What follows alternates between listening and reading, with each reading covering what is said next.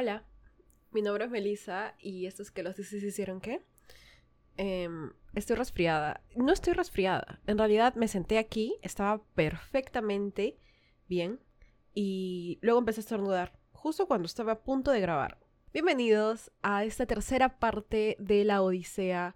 El pobre Odiseo ha tenido una vida muy dura, tuvo que ir a una guerra que no quería ir, tuvo que dejar a su familia, dejar a sus hijos y ahora encima cuando la guerra ya terminó y ya pasaron todas las cosas horribles que tenían que pasarle, cuando quiere regresar a su casa se pierde el pobre. No se ha perdido por un mes, por una semana, por un día, no, se ha perdido por, en este punto, siete años.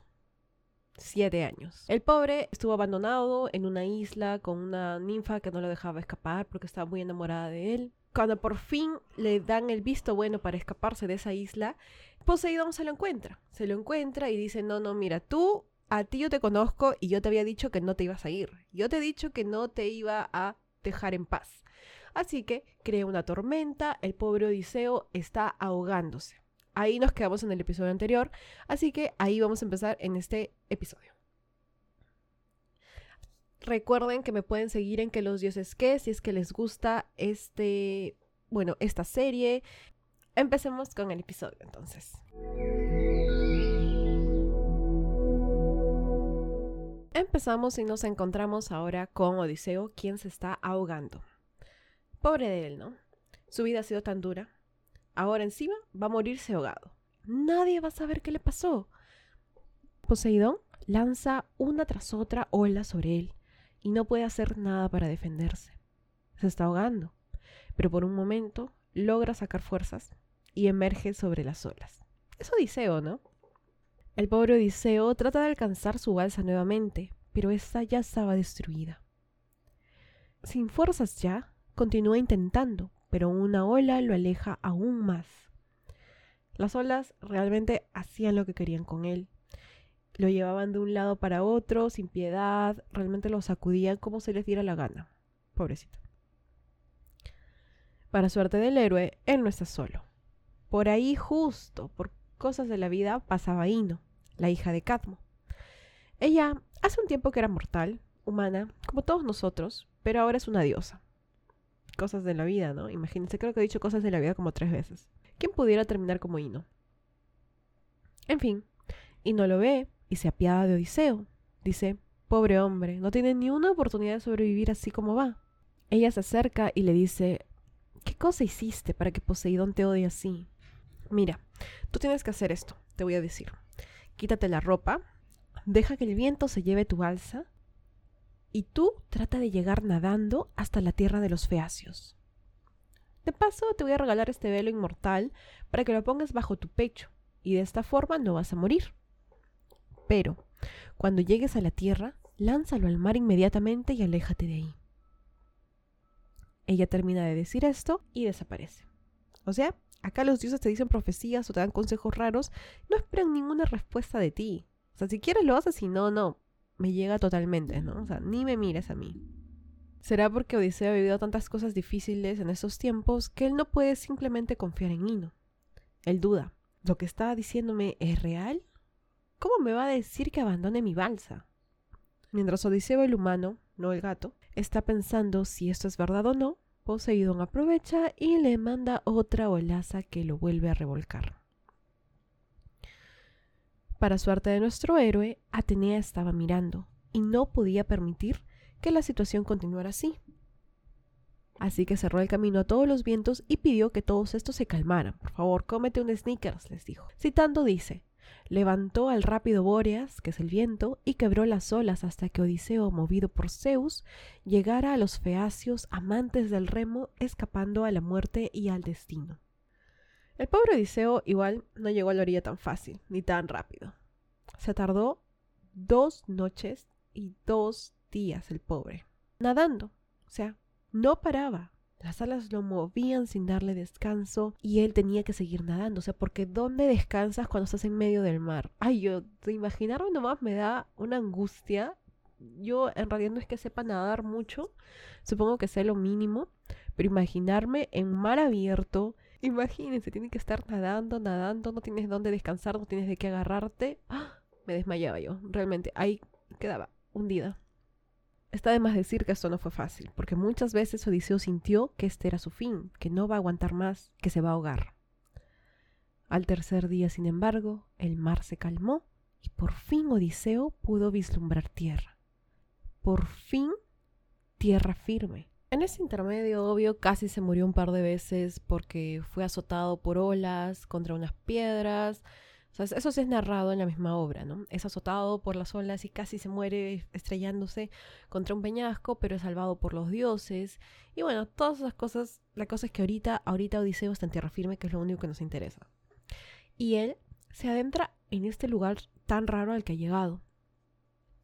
Avanza y avanza y cuando llega a la selva decide que este lugar es el mejor y el más seguro al menos. ¿Por qué? Porque él encuentra unos árboles, encuentra como que una superficie que lo protegía del sol, lo protegía de la lluvia, ¿no? Y, eso era lo único que necesitaba, sentirse relativamente seguro para que él pueda descansar por fin. Así que eso hace y eh, se acuesta, toma las hojas que habían en el suelo y se cubrió por completo.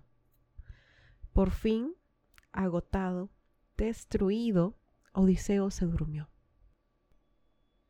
Mientras dormía, Atenea dijo, ah, no, acá hay mucho que hacer todavía, y ella partió hacia la ciudad. En el camino, se transformó en una joven, porque ella, ella iba con una misión. O sea, ella no va ahí a verlo a Odiseo si le va bien, si le va mal, no, o sea, ella está harta. Ella va a hacer lo que sea que necesite para que Odiseo llegue a su casa. Así que toma el aspecto de una joven y va al palacio del rey de la ciudad. Se aproxima así a la hija de este rey, que se llamaba, la, hija, es decir, Náusica. Ahora, su plan es sencillo. Ella le dice a la princesa, oye Náusica, ¿por qué es tan mala tu mamita?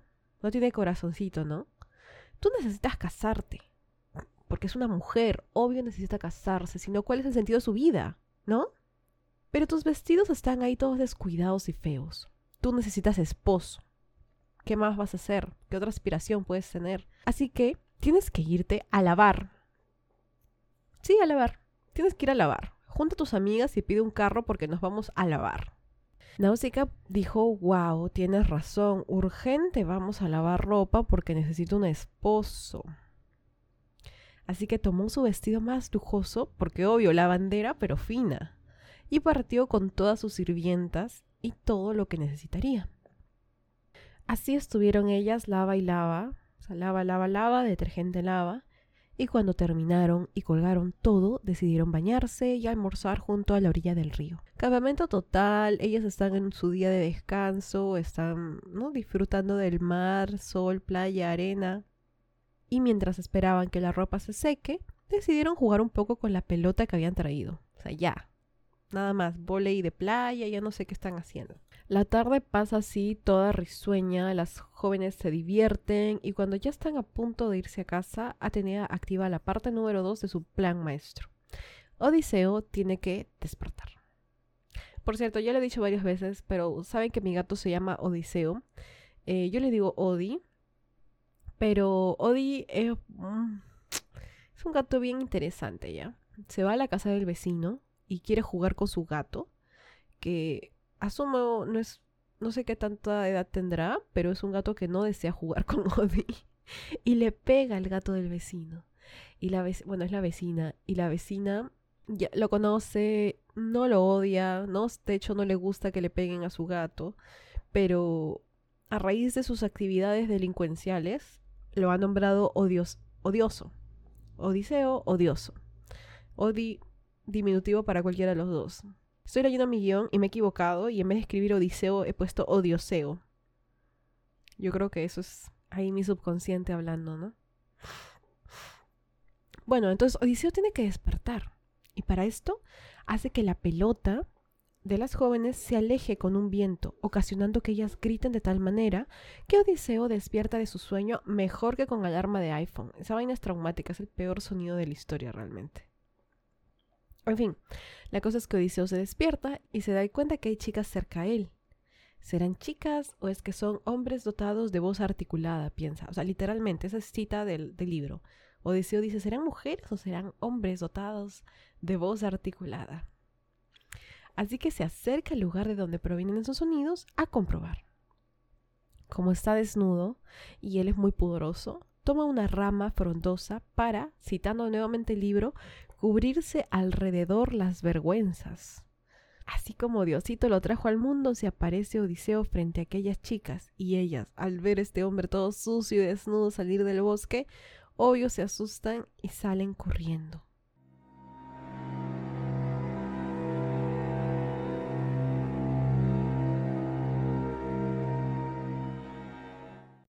Todas las chicas huyeron, porque pobrecitas, ¿no?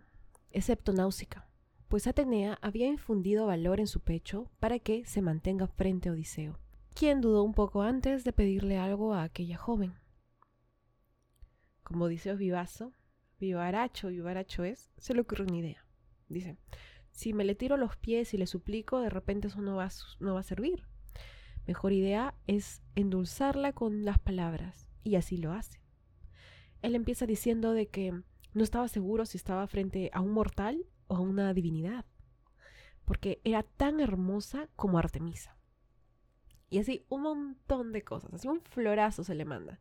Que tus padres deben estar orgullosos, pues nunca he visto un ser humano, un hombre o mujer que sea tan hermoso, etcétera, etcétera, etcétera. Pero, ¿sabes qué? Yo tengo una pena en el alma, le dice. Y le empieza a contar Odiseo. Le dice, verás, ayer Escapé del mar después de 20 días. Por fin, por fin el mar me arrojó aquí. Pero no sé qué ondas ni nada, o sea, ¿dónde estoy? ¿Qué es esto? Náusica lo mira y le dice, tú no pareces ni plebeyo ni insensato. Como ha llegado a su tierra, ni comida ni vestido le va a faltar. Y así ordena a sus sirvientas que lo bañen en el río y le den algo de vestir. Odiseo, el pudoroso, le dice que no, él se va a bañar solo. No quiere que lo vean, pues cómo va a estar desnudo frente a tantas jóvenes bellas. Así, Odiseo se pone a bañar y se quita la tierra del rostro y del cuerpo. Mientras se vestía, Atenea le dio un ayudín y lo puso más guapo del normal, así, de lo normal. Así le puso, así le tiró sus, brillitos así para que se vea guapísimo. O sea, de por sí bañado ya se veía un poco guapo. Así como cuando sus exes se bañan, ¿no? Ahí, ahí sí pasaban, ¿no? Bueno, así, Odiseo todo un papucho nuevamente. Cuando Náusica lo ve, se le cae la baba, se queda boquiabierta, si estaba en shock, y dice, dice citando, es verdad que antes me pareció desagradable, pero ahora es semejante a los dioses. Como no fuera él mi esposo. Hasta se quiere casar con él ya. Bueno, entonces, Odiseo tiene hambre, ¿no? Así que se empieza a banquetear, recordemos que hace días no come, hasta que Náusica le dice, después de haber escuchado su triste historia, después de haber visto, ¿no? El tipo de hombre que era, le dice, eh, súbete al carro que nos largamos. Tipo en, como en Ring Girls, Getting Loser, we're going shopping. getting Loser, we're going a ver a mis papás. Le dijo que ella lo guiaría a la ciudad y les dio un montón de indicaciones. Por dónde tendría que ir, por dónde tendría que pasar, quién tiene que ignorar. Así que él con esas se apresuró y en nada llegaron a la ciudad. Atenea, que seguía de lejos al héroe, hizo que una gran nube surja alrededor de Odiseo y de esa forma evitó que la gente común pudiera verlo, haciendo su paso por el castillo de lo más sencillo. O sea, nadie, ningún guardia lo detuvo, ¿qué haces acá? No. Tomó la forma de una niña además y se puso delante de él. Odiseo aprovechó para pedirle indicaciones, porque estaba más perdido que ciego en tiroteo. Atenea se hace la que no sabe nada y le dice, ay, no te preocupes, que yo te ayudo y yo te voy a llevar a donde tú quieres ir. Solamente no le preguntes nada a nadie porque se van a enojar. O sea, Odiseo ni enterado que nadie lo ve. Así hizo Odiseo y nadie lo vio pasar hasta que llegaron dentro del palacio. Entonces Atenea procede a contarle un poco sobre los reyes del lugar. Alcino es el rey y su esposa es Arete. Odiseo ingresa y lo primero que hace es lanzarse a las rodillas de Arete para abrazarlas y rogar a aquellos que lo ayuden después de todas las desgracias que ha tenido que vivir. Los reyes se asustan un poco, ¿no? Pero luego dicen, bueno, sea como sea, este pata está acá, vamos a darle comida y bebida. Y mientras él come y bebe, porque sigue hambriento, o sea, yo me imagino que si no has comido por tantos días, nunca dejas de tener hambre. Eh, pero empieza su narración. Y ellos, al escucharla, se conmueven. Lo van a ayudar, dicen. Pero eso todavía mañana. Primero, vamos a alojarlo y luego le vamos a conseguir su escolta. Así de fácil. Pero empiezan a dudar. ¿Qué tal si eras un dios? le dicen. Me parece que te ves un poco divino. A lo que Odiseo les dice, nada que ver. O sea, no tiene nada de divino, nada, excepto el apodo, porque él es tan humano como cualquier otro mortal. Encima dice, si ustedes conocen a alguien así recontrasalado que ha vivido más desventuras que los hombres normales, entonces a ese fácil si me le parezco, porque los dos entonces habremos sufrido muchísimo. Arete la reina ha estado observando a Odiseo, y la ropa que él lleva se le hace conocida. Ella misma ha tejido esto, está completamente segura. Así que hace la pregunta que nadie se ha dignado en preguntar. Le dice quién eres, de dónde vienes y sobre todo, quién te dio esa ropa, si es que tú has llegado naufragando no sé cuántos días. Odiseo le cuenta nuevamente sus tragedias, así rápidamente, ¿no? Y le aclara que fue su hija quien le ayudó, a lo que la reina reacciona entristeciéndose. Pobre hombre, todo lo que ha tenido que vivir. Aunque viéndolo bien, está medio guapo, ¿no? ¿No quisieras casarte con mi hija y ser mi yerno? le dice. Te daría una casota si te quedaras, una hacienda también. Digo nomás. Bueno, si no quieres, igual te vamos a ayudar y mañana mismo empezamos a preparar tu viaje. Todos se van a dormir y mientras ellos descansaban, Odiseo incluido, Atenea continúa con su plan. O sea, ella está en todas realmente. No descansa, no duerme, no se detiene. En esta oportunidad, Atenea se transforma en un heraldo, y trataba de animar a todos los hombres que asistieran al ágora. El ágora eran esas plazas donde se congregaban los griegos. Eh, ahí se enteraban de todo, ¿no? Entonces ella quería que fueran para que se informen sobre el forastero que ha llegado al palacio. Así, cuando todos llegan, se encuentran con el rey, que anuncia que hará un banquete en su hogar. Pues este forastero, que no conoce ni su nombre, pide una escolta para volver a casa, y él no puede negarse. Así que vayan todos a mi casa y conózcanlo, para que se animen a embarcarse a este viaje, dice. Para este banquete, Alcino sacrifica doce ovejas y ocho cerdos, además de dos bueyes. O sea, una masacre total este banquete. Con ellos, eh, con esos animales, hacen efectivamente un gran banquete. Ay, qué redundante soné. Todos se divertían y celebraban, comían como podían, y en eso, un poeta que andaba por ahí viviendo su vida empieza a cantar. Su historia era la de Odiseo y Aquiles y cómo en cierta ocasión durante la guerra con Troya discutieron. Él cantaba sobre la guerra, las dificultades que vivieron y sobre todo cómo el tan astuto Odiseo salvó a los griegos de aún más tragedia de la que les tocó vivir. Odiseo, que estaba a lo lejos, escucha esta historia y con sus manos toma una manta, la cual la pone encima de su cabeza y así cubre su rostro porque las lágrimas no dejaban de caer una tras otra incontrolable. Odiseo era un mar de lágrimas. El poeta cantaba y Odiseo lloraba desconsoladamente. Luego el poeta se detenía y Odiseo aprovechaba y se limpiaba el rostro, trataba de recomponerse. Pero cuando empezaba nuevamente el poeta, Odiseo también empezaba a llorar y sus lágrimas no dejaban de derramarse. Nadie se dio cuenta de que lloraba. Nadie excepto uno. Alcino, el rey lo nota, pero para distraer la atención y no incomodar al héroe, pide que todos salgan a tener competencias de juego. Lucha, salto largo, carrera. O sea, dijo, ya terminamos de comer, ahora vamos a hacer olimpiadas para vomitarlo todo. Así hace y todos lo siguen. Obvio, Odiseo muestra destreza siempre porque es lo máximo mi causa, pero ni bien el resto se ocupa y él deja de ser el centro de atención, Odiseo el masoquista vuelve a buscar al poeta.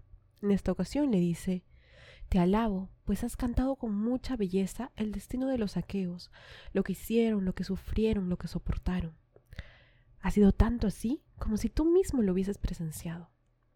Si cantas de la misma forma sobre el gran caballo de madera que originó la emboscada, entonces ahí sí te creo. Odiseo dice también que si él puede narrar esto, entonces la divinidad efectivamente lo ha bendecido.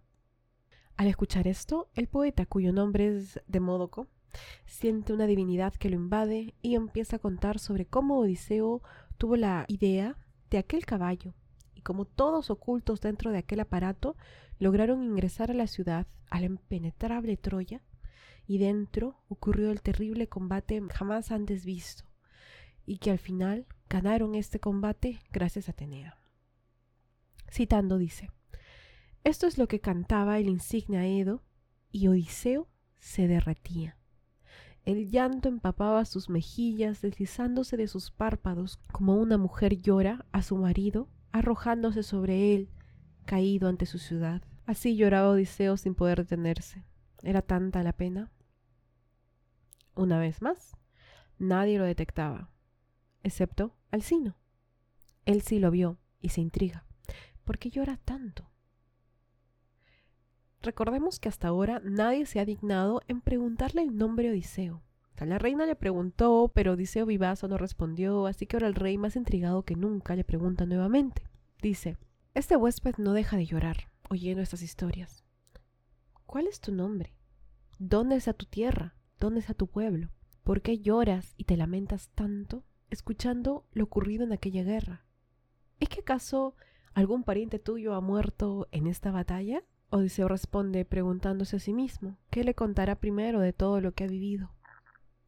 Antes que nada, citando, soy Odiseo, hijo de Laertes, el que está en boca de todos los hombres por toda clase de trampas, y mi fama llega hasta el cielo. Habito en Ítaca, que es hermosa al atardecer.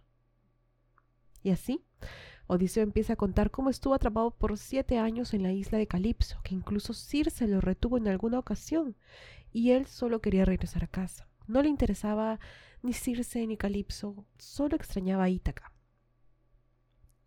En este momento, Odiseo empieza a narrar todo lo que ha pasado, todo eso de lo que nosotros, como oyentes, lectores, no estamos enterados. Porque recordemos que hemos empezado, o sea, es decir, la obra empieza cuando Odiseo está atrapado en la isla de Calipso.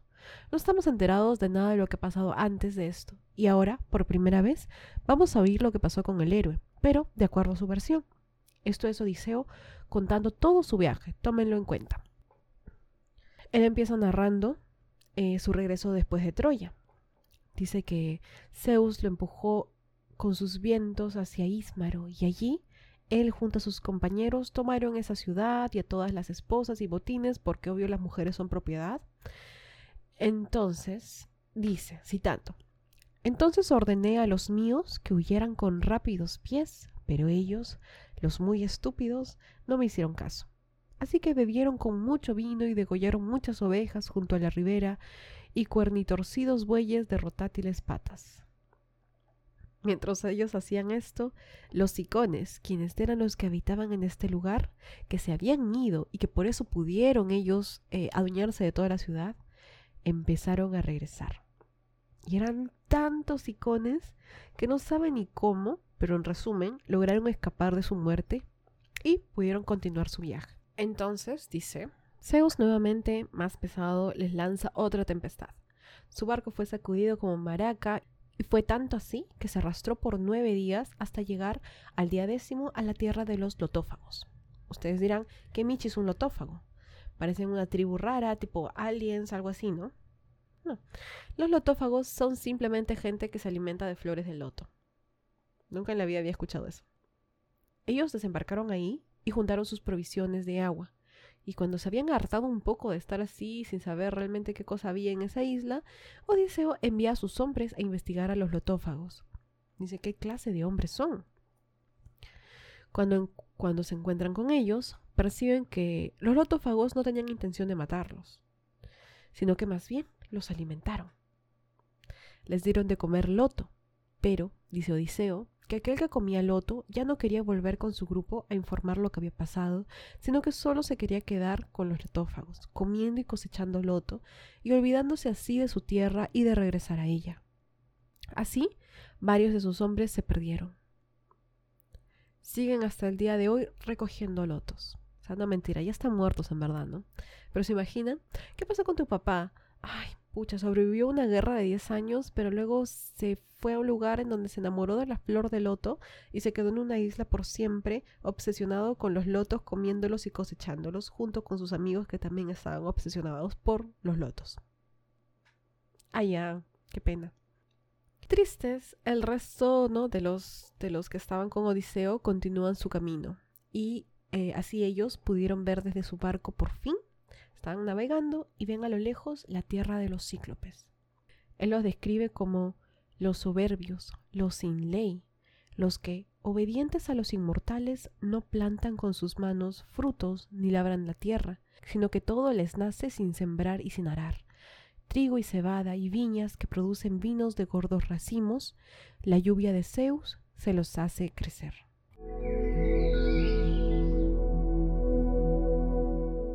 A lo lejos, Odiseo y sus compañeros observan solamente esa tierra, cómo tenían a su ganado, cómo encendían sus fuegos, y cuando anocheció, ellos duermen en su barco tranquilitos. Al día siguiente, llegaron a las orillas de aquella isla, y cerca al mar se encontraron con una cueva. La cueva estaba elevada, estaba techada con hojas de laurel, y por allí había un abundante ganado de ovejas y cabras, y alrededor una cerca que estaba construida con pinos y con piedras enormes. Podían ver que en ese lugar habitaba un hombre monstruoso, que vivía solo y apartado, sin frecuentar al resto. Entonces, Odiseo ordena a sus compañeros quedarse con la nave y con sus doce mejores guerreros se acercaron a inspeccionar aquella cueva. Odiseo es muy educado, sin embargo, porque él llevaba vino. Ese vino le había sido regalado por un sacerdote de Apolo, y él tenía la intención de ofrecérselo a aquel cíclope. Pero cuando llegan a la cueva, el cíclope no estaba. Estos hombres ven la cueva y ven todo lo que tenía dentro. Quesos, leche, establos llenos de corderos y cabrillos, todo ordenado, todo perfecto. Hace tanto que no prueban de esas cosas. Queso, leche. Los compañeros de Odiseo le rogaron robar unos quesos y comerse los cabrillos y los corderos, llevándolos a sus naves y luego zarpar, irse de esa isla. Pero Odiseo no. Odiseo no quería hacer eso en caso de que el cíclope accediera a alojarlo y ver si tenía la hospitalidad con ellos. Así que, para calmar las aguas con sus compañeros, deciden sí, encender una fogata, sacrificar un par de animales y comérselos, además de repartir sus quesos y también comérselos. Bien sinvergüenzas, ¿no? Comiéndose toda su comida del cíclope mientras él no está y así esperan que los vaya a alojar. Sin embargo, cuando después de que hubiesen terminado de comer, pasaron unos pocos minutos y pudieron escucharlo. El cíclope se aparece dentro de la cueva con una carga enorme de leña seca y la tira dentro, haciendo muchísimo ruido. Odiseo y sus compañeros están aterrados solo con el estruendo. El cíclope no está ni enterado de que no está solo en esa cueva, así que actúa como hace con normalidad y levanta una roca enorme. Citando dice, tan pesada que no le habrían levantado del suelo ni veintidós buenos carros de cuatro ruedas. Tan enorme piedra colocó sobre la puerta. Están encerrados están encerrados en aquella cueva sin forma de escapar. El cíclope toma sus ovejas y cabras y se pone a ordeñarlas, y al terminar prende un fuego. Al estar la cueva iluminada por primera vez, puede distinguir a un grupo de personas que se esconden en una esquina.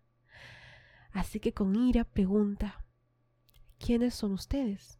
¿Y qué hacen aquí?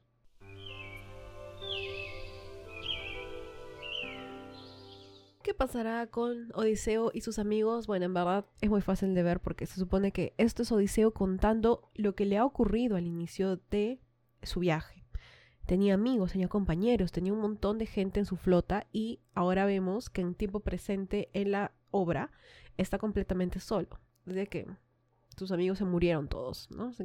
no es spoiler. Espero que les haya gustado este episodio. Comenten mis publicaciones de Instagram, por favor es divertido cuando tengo comentarios y cosas que responder. Así que eh, coméntenme. Cuídense un montón y nos vemos la próxima semana. Adiós.